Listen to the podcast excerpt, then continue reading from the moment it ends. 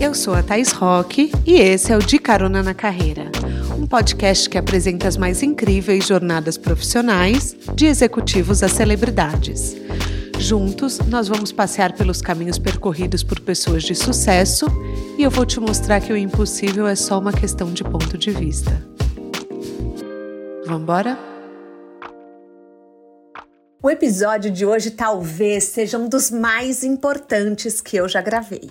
A Mariana Marcucci foi minha chefe durante alguns anos que eu trabalhei no corporativo e eu garanto, caroneiros, ela é uma das líderes mais inspiradoras que eu já vi em ação. Que hoje tenho o trabalho dos sonhos de muita gente. Se você gosta de Kit Kat, fique sabendo que ela trabalhou para trazer o chocolate para o Brasil.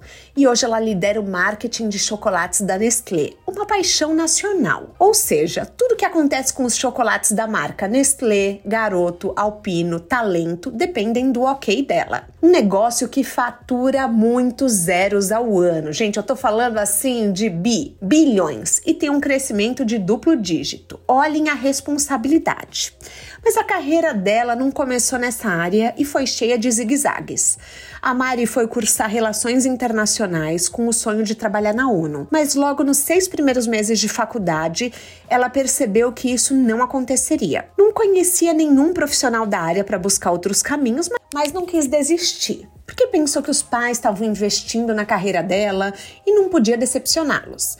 Então começou a buscar vaga em outras escolas da PUC, faculdade que cursava, e encontrou uma vaga em comércio exterior. Ela não tinha ideia, gente, do que se tratava, mas por ser um caminho no mercado internacional, acabou se candidatando. E ela estava nessa graduação quando entrou na Nestlé. Imaginem, caroneiros, como funcionava a área de Comex antes do WhatsApp, das redes sociais e do 4G. Nesses 23 anos de empresa, passou por inúmeras áreas, além do comércio exterior, como inovação e renovação, antes de fazer a transição para marketing, liderando o KitKat, as marcas de tabletes, entre outras. Como é trabalhar com uma paixão nacional? Como construir uma carreira de sucesso no corporativo? Como ser mãe de três meninas incríveis e dar conta do seu trabalho? Vem comigo que ela vai responder tudo isso. Apertem os cintos que a estrada da Mari já começou. Má, seja bem-vinda ao De Carona na Carreira. Quer dar um oi para os nossos caroneiros? Oi, caroneiros! Prazer enorme estar aqui. Uma honra para mim estar aqui com você hoje, Tatá. Acompanho o seu podcast. Amo, amo carona de carona na carreira e amo os caroneiros. Gente, vocês não sabem o privilégio que é para mim, a honra que é para mim entrevistar uma das minhas primeiras chefes. Ela brinca que ela foi minha única chefe, mas não é verdade. Eu tive, eu, eu tive oito anos no corporativo, dois desses anos foi dela como chefe.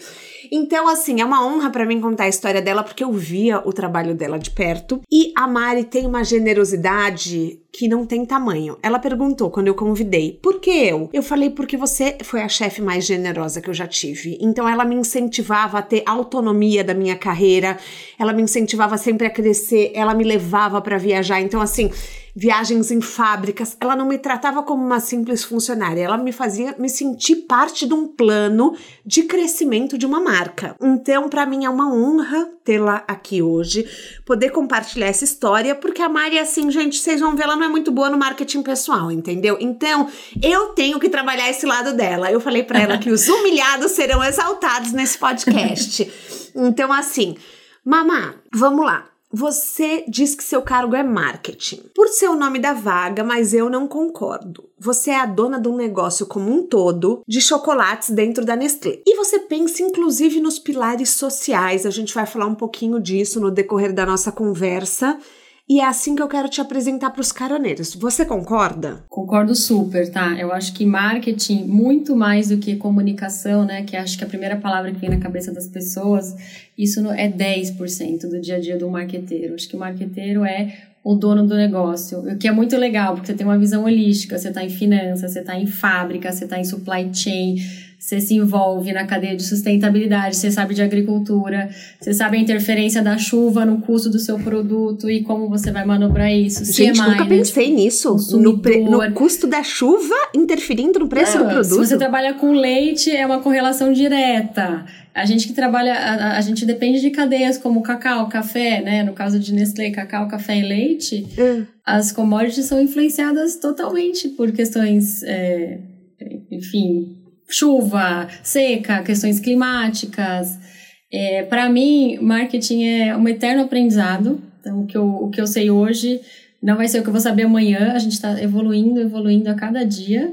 E essa, é para mim, a beleza dessa função. Né? Então, é responsável pelo número, você tem que entregar a, a venda, você tem que participar de todas as discussões e, no final, saber o que vai acontecer lá na frente. Porque inovação, trazer as inovações então, assim, são várias frentes que a gente tem que atuar o tempo todo, vários pratinhos girando, tipo o Cirque de Soleil aqui. Tudo bem, mas como você se sente sendo a dona dos chocolates Nestlé? Um negócio que movimenta, assim, muita grana. Gente, caroneiros, eu tô falando de muitos zeros, entendeu? Líder na categoria. Como que é para você? Porque quando a gente pensa em Nestlé, é que eu tô numa época que eu tenho filho pequeno, então eu acabo associando enfim, com papinha, mas é, pensando assim em Nestlé, a gente pensa no chocolate. A gente pensa na caixa de especialidades, pelo menos eu. E é um negócio que você cuida. É uma baita responsa. Assim, emocionalmente falando. Sim, principalmente quando, é, quando você tem uma marca, que é a marca Nestlé Chocolates, leva o nome da companhia, que é uma companhia de mais de 150 anos, com uma baita reputação global é, é, essa é a beleza e esse é o cuidado que a gente tem que tomar. Então, diferente de Kit Kat, marcas que a gente tem garoto, que você tem uma liberdade de trabalhar uma comunicação mais ousada, em Nestlé a gente tem o desafio de rejuvenescer, porém eu carrego o peso da marca mãe, Sim, né? Do propósito da Nestlé, da papinha que você está comentando. Então, é, é maravilhoso trabalhar com uma marca dessa, que você é sinônimo de chocolate. Para qualquer brasileiro, você fala chocolate os consumidores vão falar Nestlé. Então isso é muito legal. Então a gente tem um carinho, né, e um cuidado e um desafio de manter essa chama acesa por muitos e muitos anos. Então assim, eu quero que os, por isso que a gente trabalha muito jovens. Eu quero que os jovens construir essa relação de amor da marca, de, de conexão com os jovens, porque eu já tenho com o público mais adulto. Então, o desafio aqui é a gente seguir conectando. É sempre então, pensando na próxima geração, né? É tipo, é olhar na frente. A gente tem que estar tá olhando na frente. Claro. E, e, hoje em dia, trabalhar com marketing é muito mais difícil, né? Que você tem que. Para você ser relevante, não é eu colocar um comercial na TV. Não, isso não vai funcionar não, não mais. funciona mais. Agora é TikTok. Não funciona. Uhum. É TikTok, é todo o ecossistema digital, né? A gente conseguir entrar na conversa sem ser público. Como é que eu vou falar da marca, né? Num contexto. Então, por isso agora a gente está entrando no BBB com chocolates Nestlé que é a nossa primeira empreitada, que a Nestlé, a gente, a gente como empresa Nestlé nunca entrou num programa como esse, num reality que vai durar 100 dias. E qual é o objetivo aqui? Entrar na conversa. Não é que toda hora eu vou estar falando de chocolate Nestlé, mas eu vou devagarinho entrar, vou interagir com outras marcas, porque é disso que o povo gosta. No fim do dia, os consumidores jovens não, não, não gostam das marcas que vão impactar ele por um, por um vídeo no YouTube. A gente tem que, de alguma forma, achar o caminho de entrar nessas conversas. É fazer uma conexão emocional, né? É você querer que a pessoa consuma o seu chocolate, às vezes, é de uma forma que ela nem percebe. Falar, nossa, que vontade de comer alguma coisa e tá ali sendo lembrado da marca, é, eu imagino que seja muito difícil mesmo, porque hoje se a gente já sofre para se manter relevante na internet como é, é influenciador, criador de conteúdo, porque hoje não basta por você postar um conteúdo de qualidade. Você tem que ter o engajamento, você tem que ter o compartilhamento, você tem que ter a troca, enfim, você tem que gerar discussões relevantes, né? Você tem que estar tá sempre ali pensando. Não adianta se bombar é. e depois nunca mais aparecer. Não, não então, adianta. É todo um desafio que é gerenciar budget, com gerenciar fatores externos, que é por isso que assim, não é monótono. Trabalhar em marketing, minha gente, não é monótono. Isso é uma, é uma certeza. Então, a cada então, dia a gente está aprendendo. Vamos matar as curiosidades dos caroneiros, porque assim, eu, eu sei as perguntas que me faziam quando eu mais trabalhava na Nestlé. Primeiro era assim, por que que descontinuaram tal produto? Gente, o surpresa, até hoje o povo surpresa. não supera.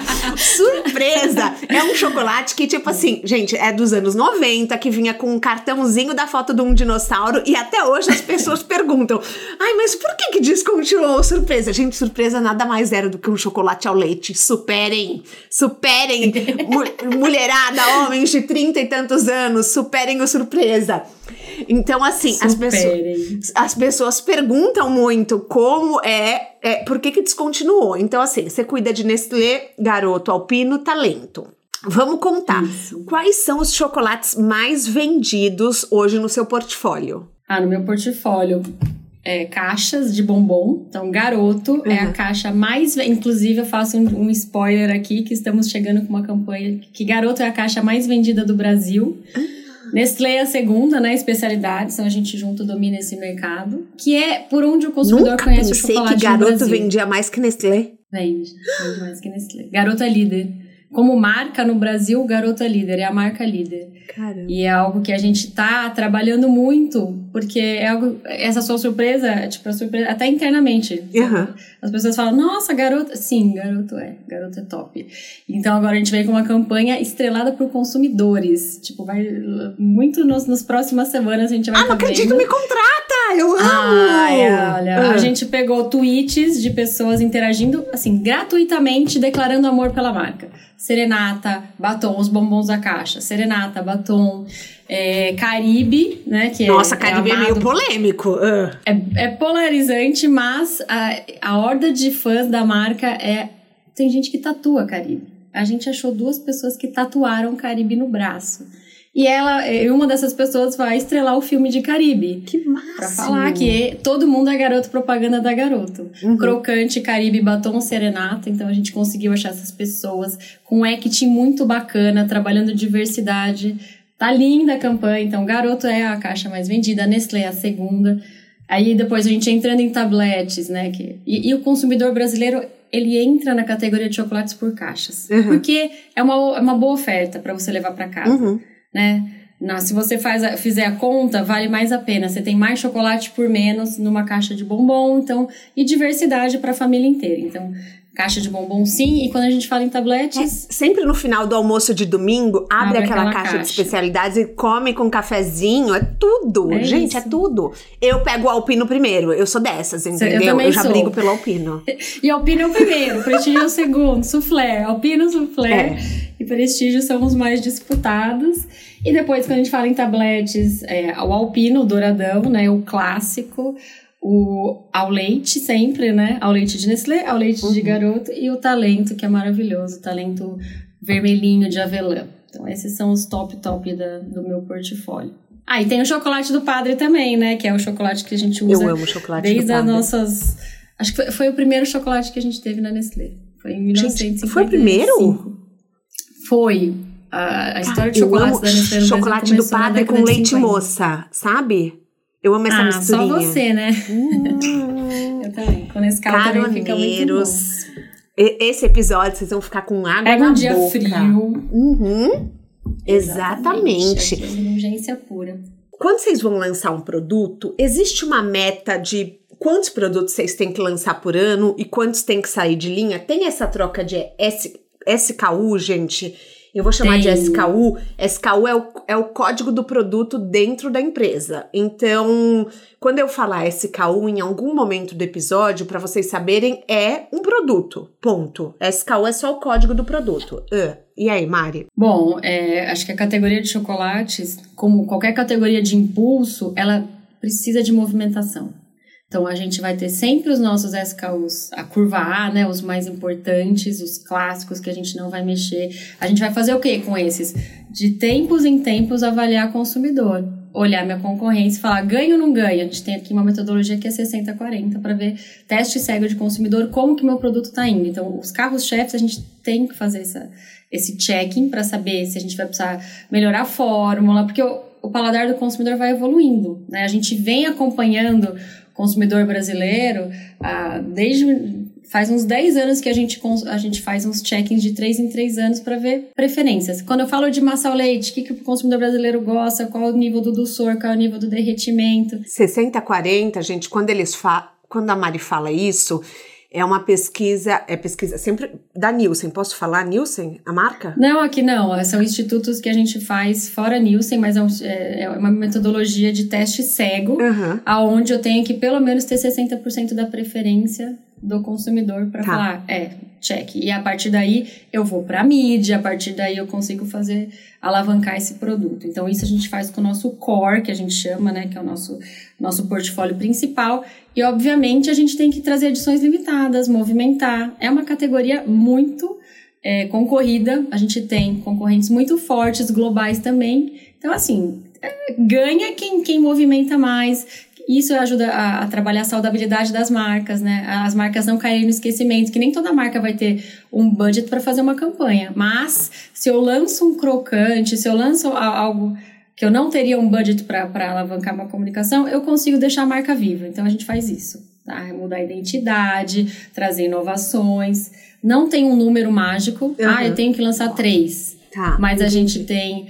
O que a gente tenta trabalhar é todo, a cada dois anos, trazer um bom lançamento, aonde eu vou investir, aonde vendas vai trabalhar engajado. Então, esse é o nosso, nosso guidance de, de como trabalhar. Então, vocês não contam, por exemplo, que ah, esse aqui na minha época, o que mais vendia era o prestígio, depois das especialidades. Então você não conta que do tipo, ah, a população ama, então já tá garantido, deixa esse de lado, vamos fazer outro. Não, vocês estão sempre verificando se a população continua gostando. Sim, sim. Nossa, que E prestígio, por exemplo, é um, é um bom exemplo que a gente pega e traz. Ah, prestígio dark, prestígio branco, prestígio morango. Vamos trabalhar uma edição limitada na caixa de bombom. Então, assim, precisamos deixar as marcas vivas. Só que são muito, muitas marcas. Dentro de Nestlé, a gente tem 12 marcas, né? Debaixo do umbrella de Nestlé. Então, assim, é, é, é essa gestão diária de manter os pratinhos girando para não cair nenhum. Uhum. E cada um, um, um, um diagnóstico, um, um plano de ação, basicamente. Mas é isso. E a gente também tira itens do portfólio, depois a gente volta. Tem uma questão de, de, de análise de, de portfólio, né? De performance. Então, assim. Então, se a gente tá chorando porque o nosso chocolate foi descontinuado, é capaz dele voltar um dia, por estratégia? É capaz dele voltar um dia, com certeza. Ah, então, gente, olha, depois eu vou jogar o e-mail da Mari aí para vocês, ou o LinkedIn dela, para vocês encherem e falarem: eu quero chocolate tal, entendeu? Eu quero engajamento desses caroneiros viciados em doce, entendeu? Porque eu amo comer, vocês sabem. Então vamos lá falar pra Mari qual é o nosso chocolate preferido. Aliás, Mari, fala suas redes sociais, aonde a gente pode te encontrar qual rede é pública, qual não é, aonde que os caroneiros podem te acompanhar um pouquinho. Ah, no LinkedIn, caroneiros, Mariana Marcucci, com dois S no final. Eu vou deixar o link no descritivo Porque do podcast. Minha, é, meu Instagram é muito, é muito mãe, né? vida de mãe, assim. Sim. Mas o LinkedIn é, é um bom. Vamos falar disso daqui a pouco, da maternidade. As minhas redes, vocês Vamos. já sabem, caroneiros, é arroba Rock. E eu quero falar para vocês assinarem a minha newsletter, que é gratuita e que fala de empreendedorismo, cultura pop, atualidades, que tá muito boa, modéstia à parte. Nosso time faz um trabalho maravilhoso. Mari, eu acho importante a gente contar aqui que você, quando era responsável por tabletes, é, começou a se preocupar com a sustentabilidade da cadeia. E assim, trabalhando numa empresa multinacional do tamanho que é a Nestlé, a gente sempre precisa estar de olho nas condições de trabalho dos produtores locais. Isso é muito importante, caroneiros. E para algumas marcas é até um tabu porque a pessoa não sabe como é. E a Mari foi a campo conhecer todos os produtores para saber da onde vinha o cacau, Conta um pouco desse projeto, porque assim, foi uma iniciativa, gente, da Mari. Não é uma coisa que pediram para ela fazer. Foi uma vontade, uma paixão da Mari de ir a campo e falar quem planta esse cacau. É, na verdade, quando eu estava responsável por tabletes, existia a Nestlé está tá dentro do propósito, né? A Nestlé se posicionou que sobre todas as, as os compromissos de sustentabilidade, que basicamente 2025 eu deveria ter todo o meu cacau sustentável. Só que a gente vem, a gente vem crescendo muito depois de pandemia. E os números de vai, mais de 70 mil é, toneladas de amêndoa de cacau é o que a gente consome. consome. Então, basicamente, é, é, é, a é, é quase a produção do Brasil. Então, a minha preocupação, quando, eu, quando a gente fala que, que marketing não é só comunicação, é a longevidade e a sustentabilidade do negócio. E a sustentabilidade não é só a questão ambiental, é a questão de vou ter a garantia que eu vou ter a matéria-prima para continuar crescendo no nível que eu estou crescendo? Então, essa é a grande pergunta que ficava, tipo. E como a gente não tinha uma estrutura ainda organizada, e eu gosto desse assunto de sustentabilidade, é algo que, uma paixão que eu tenho, eu cheguei pro meu chefe na época e falei, quero aprender, mas não sabia absolutamente nada. Uhum. E tinha e o time de sustentabilidade da Nestlé não existia. E existiam duas pessoas em agricultura responsável por cacau. Duas, uma na Bahia e uma que ficava aqui se dividindo com café. Então, assim, não existia estrutura nenhuma. Eu podia ter ficado quieta e falar, isso vai dar ruim, isso vai dar ruim, mas quando der a gente vê o que faz. Eu acho que aqui o que eu acredito e uma dica que eu daria é olhe lá na frente, não espere acontecer, então. E, e, tenta dar um passo, não só não restrito à sua cadeira. Eu podia ficar na minha, porque eu, tenho, eu tinha muita coisa para fazer na ocasião. Uhum. Mas é, eu agarrei esse assunto por paixão e por, e por essa visão de longo prazo aprendi muito, aprendo muito, amo e, é, é, e, é, e, isso se virou uma vertente do que eu quero fazer no futuro. Então, isso abriu um caminho que eu não pensaria cinco anos atrás. Então, e hoje me abriu e todo dia eu aprendo. Eu gosto muito de acampo, então, assim, para ter chocolate eu preciso ter cacau. Não existe, graças a Deus, não vai existir um chocolate sem cacau. Que seja bom, né? Uhum. Vamos dizer, Sim. indulgente, cremoso. Porque a manteiga tem o papel, a manteiga do cacau tem o papel da, de dar textura e o líquor, que é, que é o que sai da amêndoa do cacau, tem o papel de dar o sabor, amarguinho, a cor escura do chocolate. Então, precisamos dessa matéria-prima. E essa matéria-prima tem, tem uma, é uma, depende de uma cadeia que não avançou como a cadeia do café, não avançou como a cadeia do leite. Ela ficou para trás, ela é um pouco rudimentar. Uhum. Porque ela, ela, ela vem de um passivo, de uma história de vassoura de bruxa que atacou a Bahia, devastou a produção. O Brasil, que era o primeiro produtor, passou a ser o sétimo. Isso começou a desencadear um ciclo vicioso de falta, de, produ falta de produtividade. 80, final da de ah. 80. Então, uhum. se você lê Jorge Amado, ele estava no, no epicentro da crise do cacau, porque Ilhéus era é, é como ir para Cuba. Não sei se vocês já foram para Cuba, mas Cuba, indo para lá, você tem a impressão que, puta, esse lugar um dia foi muito legal, mas hoje não é. Uhum. Decadente. Porque ele foi abandonado. Era um lugar muito rico, onde as pessoas ganharam muito dinheiro com cacau. Na época, aí veio a vassoura de bruxa, caiu a produção em 90%, famílias quebraram, né? Os coronéis do cacau. Tipo, muitos abandonaram as fazendas e lá elas ficaram. Então, assim, a gente vem desse passivo e a gente vem de, tentando desenvolver, não, não é uma cadeia atrativa. Uhum. Só que eu preciso dessa cadeia para continuar crescendo. Então, o nosso papel, junto com todos os stakeholders, nós, com nossos fornecedores, é tentar desenvolver a cadeia e é, conhecer essas fazendas. Eu não conheço, é uma cadeia muito fragmentada e tentar impactar através da sustentabilidade, fazer com que a gente rompa esse ciclo e as pessoas ganhem mais pelo cacau que elas estão produzindo Perfeito e o que vai desencadear uma condição social melhor, claro. trabalhista, respeito ao meio ambiente e todo o resto. Hoje... Né? Então, é, esse é o push que a gente vem dando. Uhum. E assim, ano de 2022 foi um ano que a gente conseguiu investir. A gente saiu, a gente mais do que triplicou o investimento em sustentabilidade. Nossa. E nosso plano é duplicar o ano que vem para a gente conseguir, de fato, mexer o ponteiro. Então, assim, e isso foi algo que, com, com o apoio do meu gestor, eu consegui fazer, mas foi uma, uma coisa que eu, eu quis puxar e eu não me, eu acho que, assim, é algo que eu não, eu acho que todo mundo tem que fazer. Buscar uma paixão e ir além, um pouco além. Então é basicamente isso que eu queria falar. Hoje 100% do cacau da Nestlé é plantado no Brasil? Não, porque o Brasil não tem autossuficiência. Então a gente perdeu, então nem uhum. de ninguém, né? Nem, nenhum player no Brasil consegue trabalhar com 100% cacau brasileiro. É, a gente trabalha em torno de 80%, dependendo da safra do ano. 80, 75 mas a gente prioriza. Quando eu falo de garoto, que é uma marca brasileira, uhum. e a gente fala muito de cacau brasileiro com garoto, então a gente faz, a, a gente direciona para garoto, para Kit Kat, que trabalha com cacau sustentável. Então a gente, a gente trabalha dessa forma, com balanço de massa, tentando é, direcionar. Mas e o nosso, nosso target é depois de ser 100% sustentável, eu vou buscar o 100% brasileiro. Perfeito. Só que isso é, e é um trabalho de formiga, mas estamos fazendo, estamos tentando. Você não divulga o seu trabalho em lugar nenhum tá? Você não faz testão no LinkedIn, é algo restrito a você e a sua equipe. Não seria bacana para o seu marketing pessoal, por exemplo, você divulgar? Porque, assim, uma foto sua no meio da plantação de cacau falando nós dobramos a produção, nós dobramos o investimento. Mari, vamos combinar que esse marketing faz parte um pouco do business, do negócio, do marketing pessoal faz e eu aceito o feedback. Eu acho que eu até tô melhorando, porque.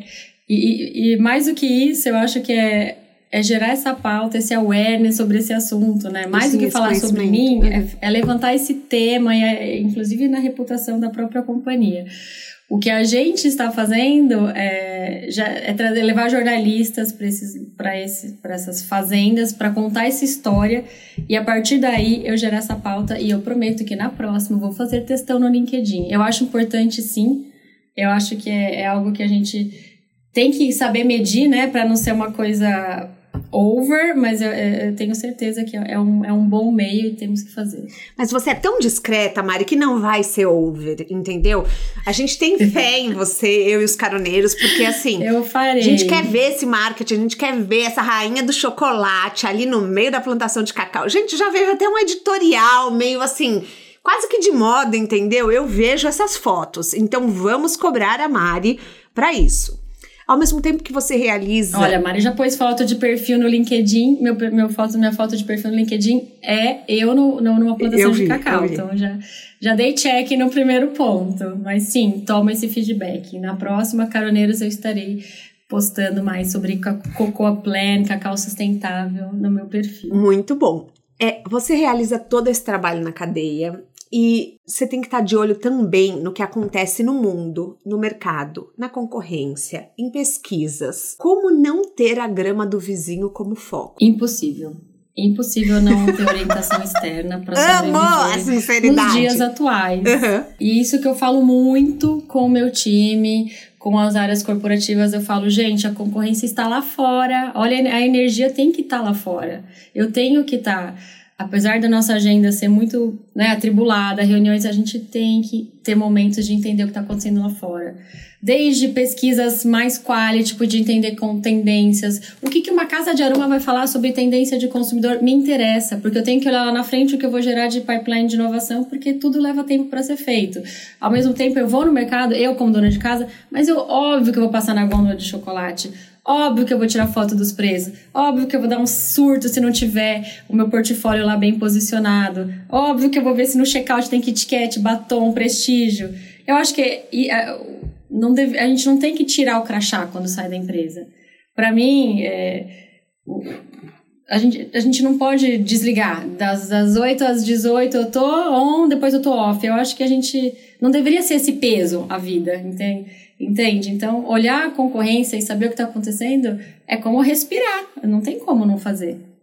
É, e Nielsen, sim, a gente vê semanal, a gente vê mensal, a gente é, não tem só essa fonte, tem outra, só que a gente também tem que tomar esse cuidado. De, tá bom, eu tenho que analisar o dado, mas eu tenho que tomar uma ação sobre ele. Uhum. Né? Análise pela análise.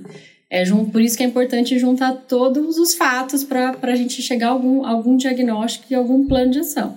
Isso sempre. Mas desde que isso não te é, paralise. A gente não Paralise, pode ficar paralisada.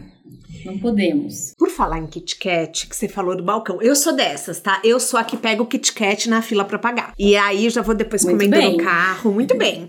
Sou dessas, entendeu? Eu gosto de quebrar todo o Kit Kat enquanto eu vou comendo. Eu quebro antes de abrir, tá? Já vou ensinar Parabéns, minha técnica você pra você. Faz certinho. Vou, vou ensinar minha técnica. Quebro, daí vou comendo palitinho por palitinho. Você participou Porque quando eu trabalhava na Nestlé, o Kit Kat tinha saído de linha. Você participou ativamente da volta dele para o Brasil, né? Que é um chocolate que os brasileiros tanto amam. O que, que você pode contar desse projeto que eu acho que seja legal para quem está nos escutando saber? Alguma curiosidade? Vocês têm as lojas só de Kit Kat, que eu acho super curioso, porque não tem de nenhuma outra marca, Sim, né? Chocolatar. Porque Kit Kat, gente, quando você É, vai pro Kit Japão, Kat. por exemplo, tem Kit Kat de todos os sabores. É uma coisa maluca. Kit Kat é assim, muda de país para país. Exatamente, um excelente ponto, Tata. E eu acho assim, Kit Kat é a nossa marca mais aspiracional. Então, a gente soube aproveitar isso, né? Existia uma demanda do Brasil, ai, a marca gringa, a marca gringa, a gente, a gente tinha esse check.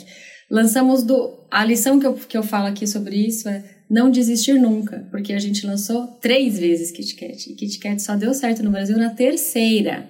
Porque a gente foi honesto, humilde em voltar atrás e falar: o que, que a gente fez de errado? Vamos entender? Primeira vez, ah, aconteceu isso, teve um.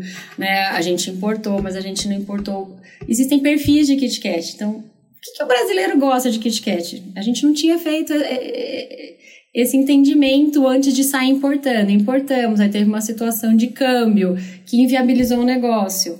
Essa foi a primeira. A segunda, a gente tentou fazer um. Não lançamos o, o produto correto de Kit Kat, a gente lançou um chunk em vez de lançar um four finger. Então, check, aprendemos. Agora vamos fazer um lançamento decente? Então, a gente sentou. Então, eu entrei na, na unidade de negócio nesse momento, que foi o máximo, porque a gente fez todo um preference mapping, todos os Kit Kats do O que, mundo. que é preference brasileiro. É, é um estudo de preferência, mapeamento de preferência de consumidor. Então, a gente trouxe todos os Kit Kats que existiam, o da Alemanha, o da Rússia, o da Inglaterra, e alguns perfis que o PTC, que é o nosso centro de tecnologia, desenvolveu. Ah, um com mais caramelo, um com nota de avelã. Tudo dentro de um Kit Kat ao leite. E aí, a partir daí, a gente acessou o consumidor e falou: puta, o perfil exato que o brasileiro mais gosta é esse, ó. É o X. Aí a gente desenvolveu importou o correto. Fizemos todo um lançamento, né?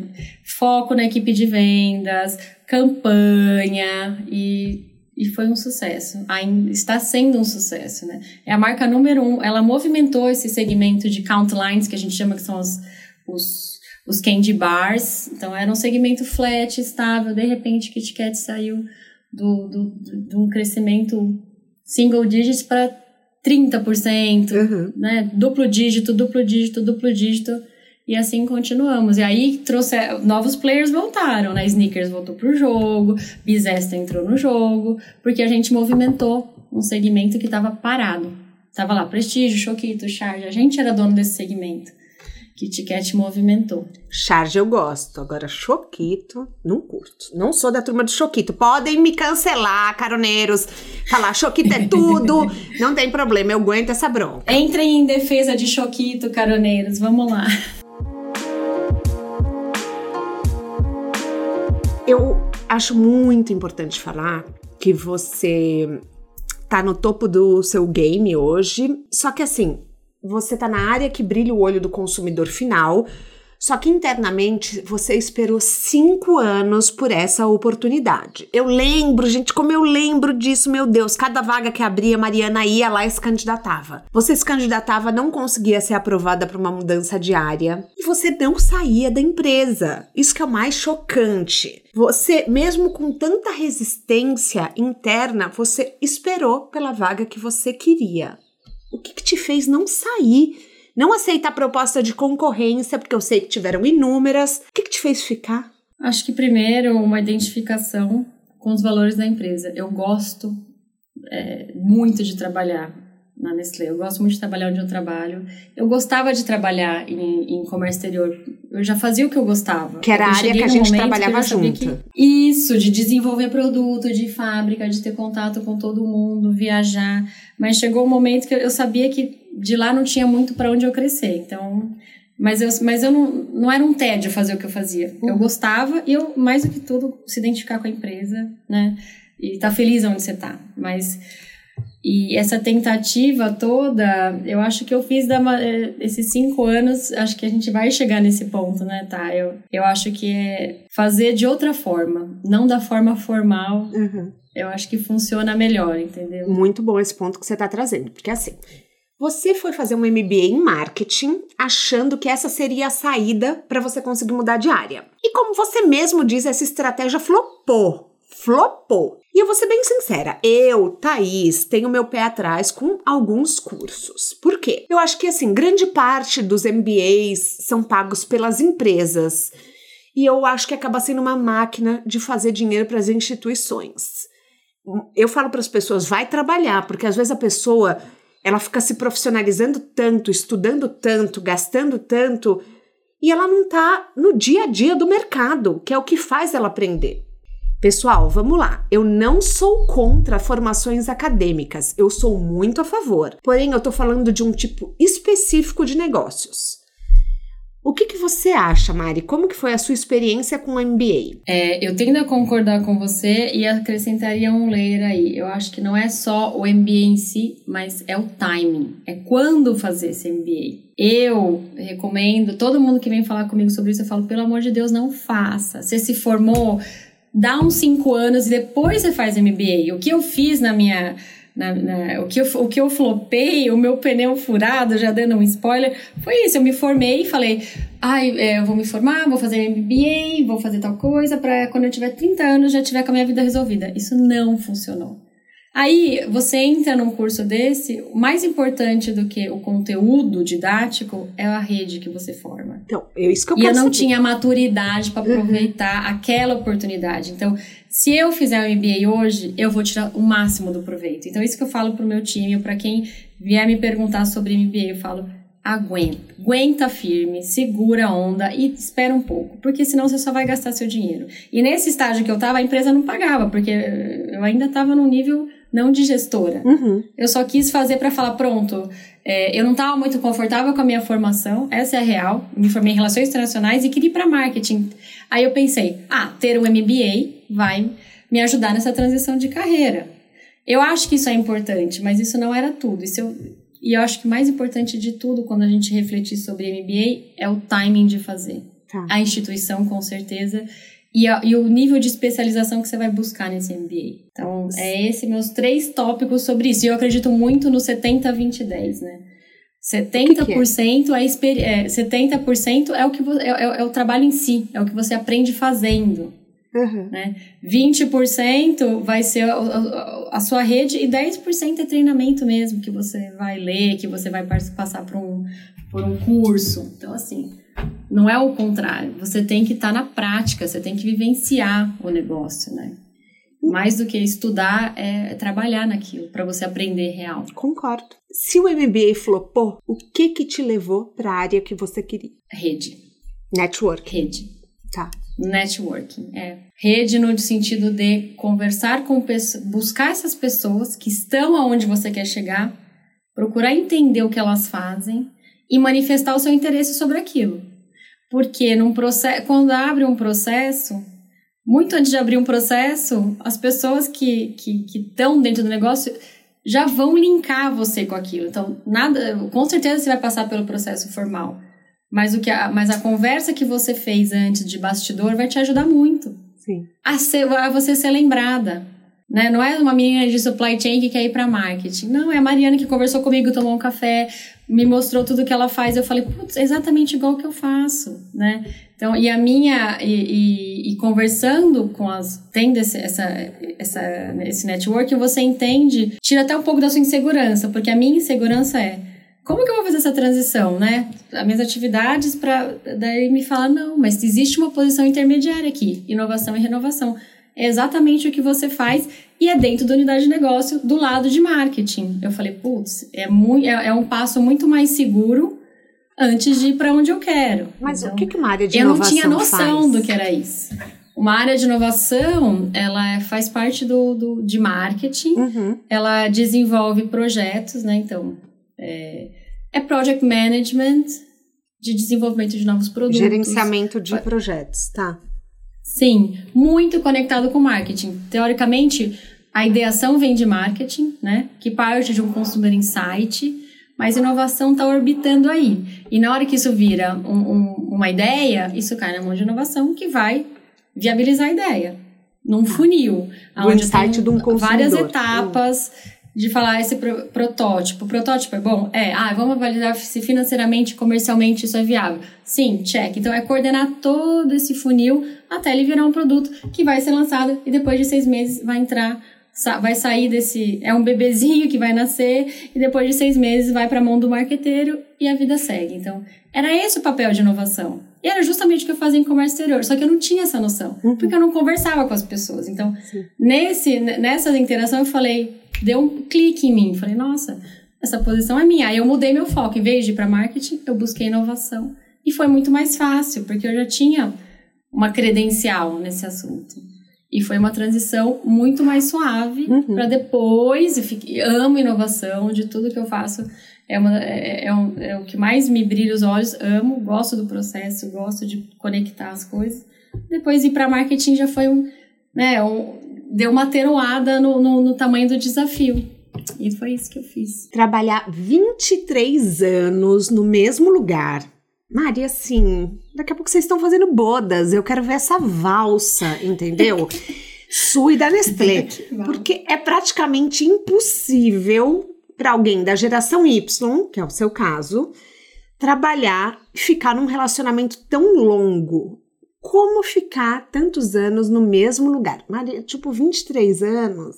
É assim, é a idade de alguém que está nos ouvindo agora. Não é o nosso público-alvo, é. mas é muito tempo. É, exatamente. Mas eu, o que eu acho, a gente é, é, como qualquer relacionamento, né? Na verdade, a Nestlé não é uma empresa. Eu passei por várias empresas dentro desses 23 anos, né? Vários desafios. Não é exatamente fazendo a mesma coisa uhum. do mesmo jeito por todos esses anos. Então, isso é possível quando você vai sempre buscando evoluir, fazer, pegar desafios novos, né?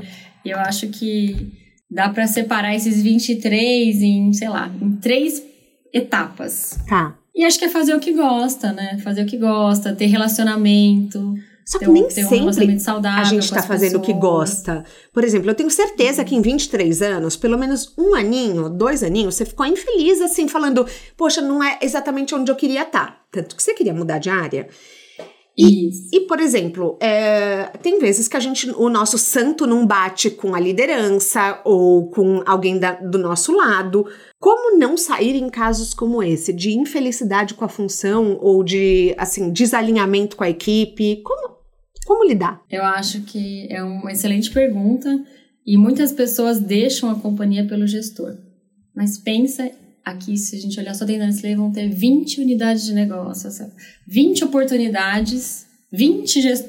para mais, entende? Então, quando alguém fala que está saindo da Nestlé, eu falei, tá, mas eh, não é pelo. Eh, se for pelo gestor, eu falo, é uma bobagem. Porque a gente tem condição de, de transitar entre as áreas. Né? É um trabalho, é, requer um, um trabalho de rede, mas assim. É, dá para a gente mudar de, de, de, área, mudar de desafio. Por exemplo, se eu, você já não quer mais marketing, vai para trade, vai para vendas, vai para o corporativo trabalhar comunicação, content studio, influenciadores, está tudo aqui dentro. Então, assim, eu acho que antes de sair, tem muitas oportunidades que você pode buscar dentro da onde você está, porque o custo da mudança é alto, né? Você reconquistar um espaço. A confiança. Pelo menos para mim. Fazer um network tudo que, de novo, sim. É, Exatamente. Eu concordo. E acho que isso em qualquer relacionamento. A gente tem que tentar se, se redescobrir, tentar achar coisas boas antes de fazer mudanças muito drásticas, que às vezes é, são ilusões. Que você fala, nossa, no final é tudo igual. Nossa, troquei seis por meia dúzia. A não ser que seja uma mudança muito radical. Eu vou sair de uma, do, do, de uma corporação para uma familiar, ou vou para uma startup. Esse tipo de mudança eu apoio. Agora, trocar uma multinacional para uma multinacional, eu falo não, não acho que para mim é, é, uma saída, porque no final você, os, os problemas que te levaram a sair talvez sejam os mesmos. Sim. Só que você tem um custo de mudança e tudo. Como a gente constrói uma carreira de sucesso dentro do corporativo? O que, que você acha que é o segredo? Para mim é construir pontes. É, é, usar o benefício de ser corporativo. Então, é, expandindo é, eu poderia trabalhar só dentro da minha área, mas aqui dentro da Nestlé existem, existe, existem muitas áreas que podem trabalhar o meu serviço. Né? Então, eu posso, e o que eu tenho, eu, eu acho que para você ter uma vida boa no corporativo, você tem que ter um bom relacionamento, construir as pontes, eu digo, ter relacionamento com as áreas, né? É design, é embalagem, é consumidor, é comunicação, é supply, é vendas. Eu acho que a gente tentar. Porque a gente sempre vai, vai precisar delas para alguma situação. Né? É, é meio que trabalhar como uma extensão sua. Então, não sou só eu e meu time. É eu, meu time e toda a área corporativa que me ajuda. E eles, sentindo que existe esse relacionamento, vão trabalhar felizes, porque no final são áreas que prestam serviço. Uhum. E, e, e, em tempos difíceis ou quando você está com um problema, eles vão te ajudar. Então, eu acho que o sucesso é a gente expandir essa rede para além da sua unidade de negócio. Então, é ter bom relacionamento, né? É ter conversas, tomar café, conversar com pessoas diferentes, Bacana. receber outros pontos de vista. Uhum. Tem o global também, né? Receber é, todo nível de informação que a gente pode receber de pessoas que são, meu, existem cientistas pensando no que vai ser o consumo de chocolate daqui a 10 anos. Eu tenho isso à, meu, à, à minha disposição. Isso é uma baita vantagem, né? Então, usar isso, ver o que está acontecendo no mundo, falar com meu par no México, meu par na Rússia. Então, é, isso é muito rico. Eu acho que isso é um grande, para mim, a beleza de ser corporativo, uhum. né? Uma vez você me disse, nunca vou esquecer, que o segredo para uma vida feliz é não fazer planos. E eu, como uma pessoa muito metódica, Mário, você sabe que eu não lido muito bem. Muito libriana. Eu não lido bem, você sabe, com mudanças. Então eu sou daquelas que sentava no meio do dia e chorava, gente. Quando eu cometia um erro, eu sentava e chorava literalmente. Como que isso vai totalmente contra o que os livros de performance vendem. Você não cria objetivos profissionais, então, por exemplo, de ser diretora, presidente, você não tem isso na, em mente? Não, obviamente eu tenho. Eu acho que o que eu aprendi com a vida, eu já fiz muito plano, é que todos os planos que eu fiz deram errado. Então, muito cedo na minha vida, eu, eu comecei a, a, entender que aquilo me frustrava mais do que me, me estimulava. Então, eu falei: quer saber? Dos 30 para frente, eu, eu abandonei esse negócio de plano. E no final, tudo aconteceu conforme eu esperava lá atrás que aconteceria. Então, só que eu sofri muito menos. Então, assim, eu não digo que isso deve funcionar para todo mundo, porque eu sou uma escorpiana com ascendente em Ares. Para mim, funciona. Minha filha também é escorpião com ascendente em Ares, sabia? Pois é, não, então. Nossa, então que bom! Vou me dar bem com ela no futuro, porque, nossa senhora! Vai. Eu pensava, ai, uma escorpiana e uma libriana juntas, será que funciona? Uh. Funciona. Nossa, eu tenho escorpião, Ares e leão na minha, as minhas, enfim. Dá certo, sim. Mas qual que é seu sonho profissional, Mari? Dá um spoiler ah, pra gente. Isso. Não, não ser freak planejada não quer dizer que não tem ambição. Isso é muito importante até para as pessoas enxergarem, porque existe um viés. Quando uma pessoa olha, nossa, 23 anos de companhia, mãe de três filhos, acho que ela não quer mais nada. Não, eu quero. Uhum. Eu, eu, eu, eu, eu, que eu aprendi com a vida que eu tenho que deixar claro o que eu quero. Porque senão as pessoas vão assumir por mim uma coisa que não é a verdade só pelo viés. Tá. Ela tá lá, não, já. Nossa, três filhos tá lá. Não, eu, eu quero.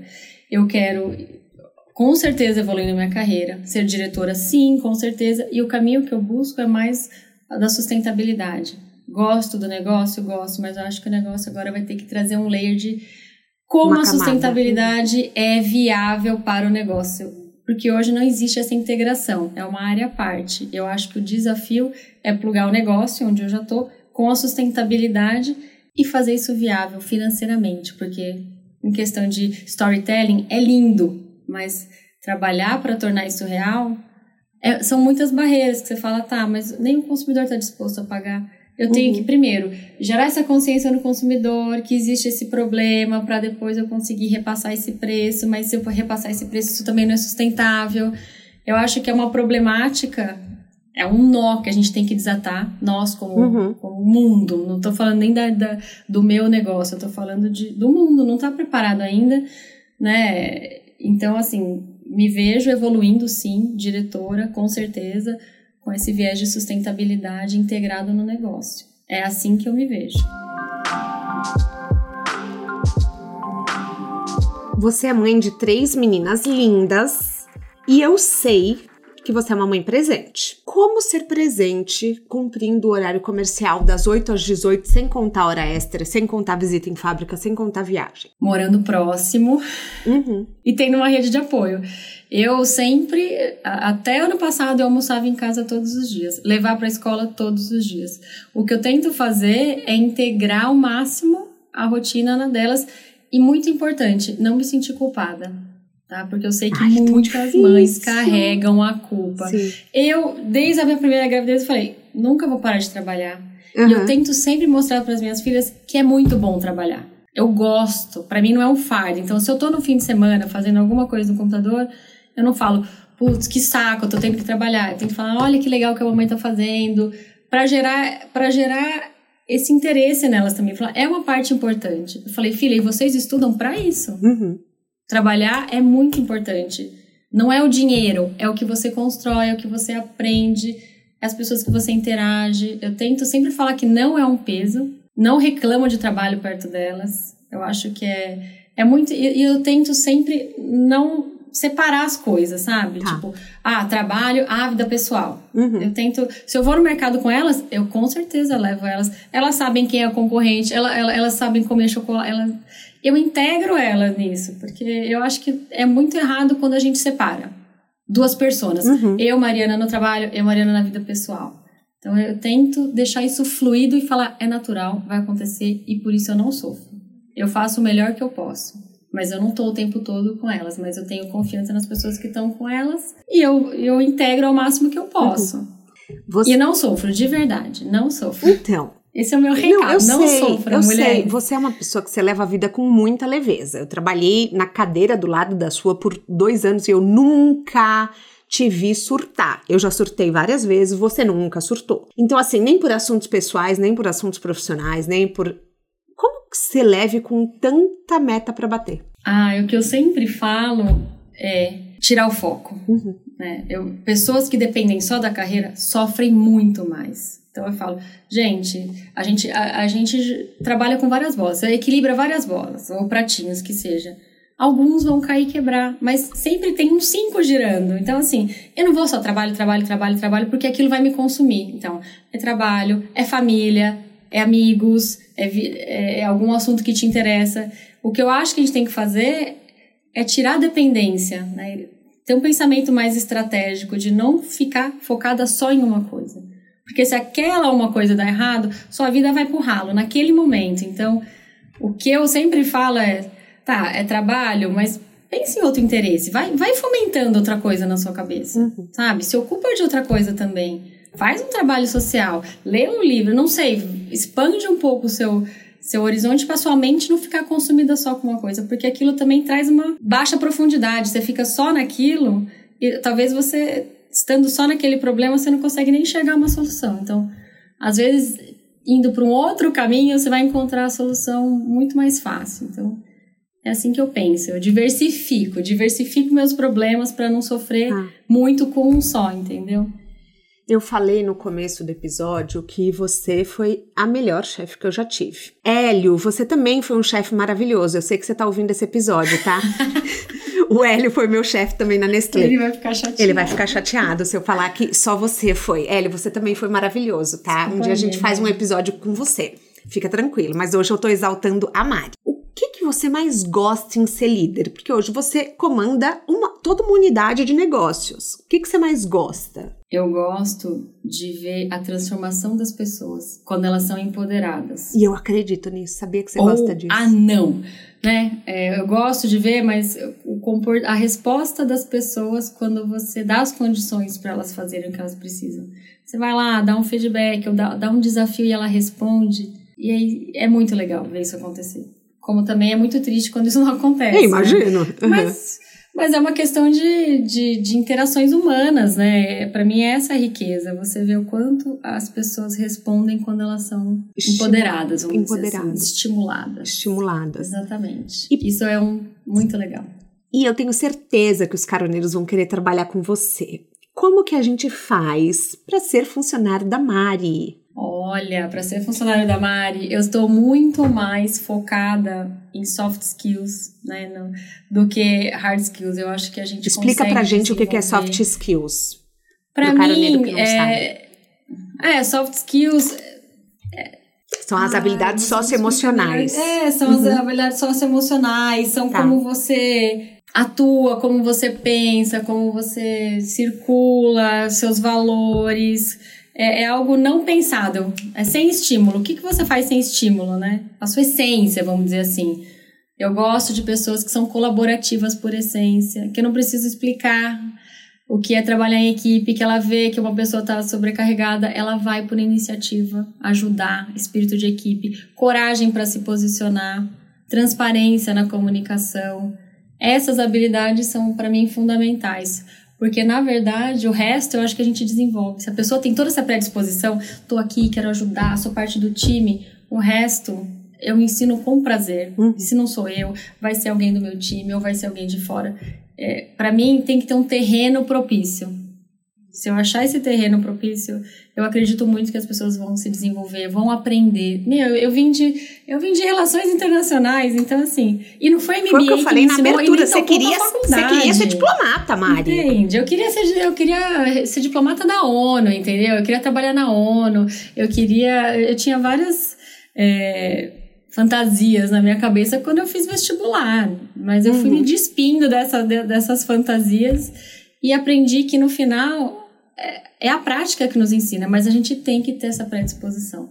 Senão não vem. Senão, se o terreno não for bom, a semente não vai vingar. Eu acho que trabalhar esse terreno, essa terra. Eu estou muito agro. A gente tem um quadro aqui que chama pneu furado. Todo, toda estrada tem seu erro, seu perrengue, seu problema, mas alguns desses erros são tão bons, ensinam mais que MBA pra gente. Qual é um erro que você considera na sua carreira que foi um tremendo acerto? É, para mim, o, o erro, já dei até o spoiler, né? Foi, a gente, foi, foi eu ter antecipado todos os checks de, de, de faculdade, de MBA, uhum. um timing errado. Me levou onde eu queria? Me levou, mas eu poderia ter aproveitado muito melhor se eu fizesse num outro momento da minha vida. Uhum. Que é o que eu falo. Então, como dica, postergue ao máximo, ache o momento certo da sua maturidade profissional para você buscar esse segundo passo, que seria o MBA. Então, é, é esse meu pneu furado. Uhum. E outro pneu furado é não, não, não ser cara de pau e, e abrir a sua rede de ir para a área, de se mostrar que você é curioso, que você quer entender o que a pessoa faz, ficar na sua e achar que os processos formais por si só vão, vão, vão, vão ser vão funcionar, quando na verdade ah. não vão. Ah, tá, então entendi. vai atrás, levanta a bunda da cadeira, senta com a pessoa, chama para tomar um café, um dia, outro dia com a outra, porque aí seu nome vai começar a circular. É isso, você tem que se fazer ser conhecido. Então, e não achar que pelo seu mérito, por tudo que você já fez, as pessoas vão vir até você e falar que você tem que ser aquela pessoa. Isso não vai acontecer. Vai atrás. Perfeito, isso não vai acontecer. Então, assim, gente, não esperem ficar populares na festa da firma dando bafão, entendeu? Deixa Com o seu certeza. nome ficar popular no café, no networking. Por favor, me escutem. Me escutem na festa Ou da... em reuniões, né? Em reuniões. Ou em reuniões, né? Não. Ou em qualquer reunião, você faz uma inserção, você fala algo, ou no final da reunião você conversa com aquela pessoa que tem aquele assunto que te interessa. Nessas oportunidades você vai se aproximando devagar, né? Também uhum. não é full speed porque isso também não é, não é, não é legal. Não é forçando Mas na festa da firma, não. Na festa da firma, não. Então, assim, festa da firma também é trabalho, por mais que não pareça. Na sua mala de viagem, um livro, um filme, um documentário, um TED Talk que mudaram sua vida, mudaram sua cabeça, não precisa ser relacionado à profissão. Meritocracia, não lembro o autor, um livro que eu li na faculdade sobre meritocracia, um livro fininho até, falei, putz, isso é genial. E Brené Brown, que é assim, me acompanha, amo o... Brené, nossa pastora, nada faltará. Uhum. Isso, é, né, Unlocking Us, adoro, né, escuto muito, o podcast é, da Brené. As dicas que ela dá, muito bom. Brené, ela, ela fala muito sobre coragem, sobre vulnerabilidade, que é, um, que é um paradigma de todos. A gente não tem que não demonstrar nossa vulnerabilidade. Então, é um desafio, né, de coragem e vulnerabilidade na liderança, que eu acho que transforma meu meu modo de pensar, porque a gente está numa transição uhum. de de pensamento, né? Eu acho que a gente ainda não é o que a gente acha que a gente é como sociedade. Sim. Então é muito importante é, para mim é, ler o que ela o que ela escreve, refletir sobre as coisas que ela fala, eu, me ajuda a transformar meu pensamento. Mari, a gente chega ao fim da nossa carona. Meu Deus, como eu queria ter feito essa carona.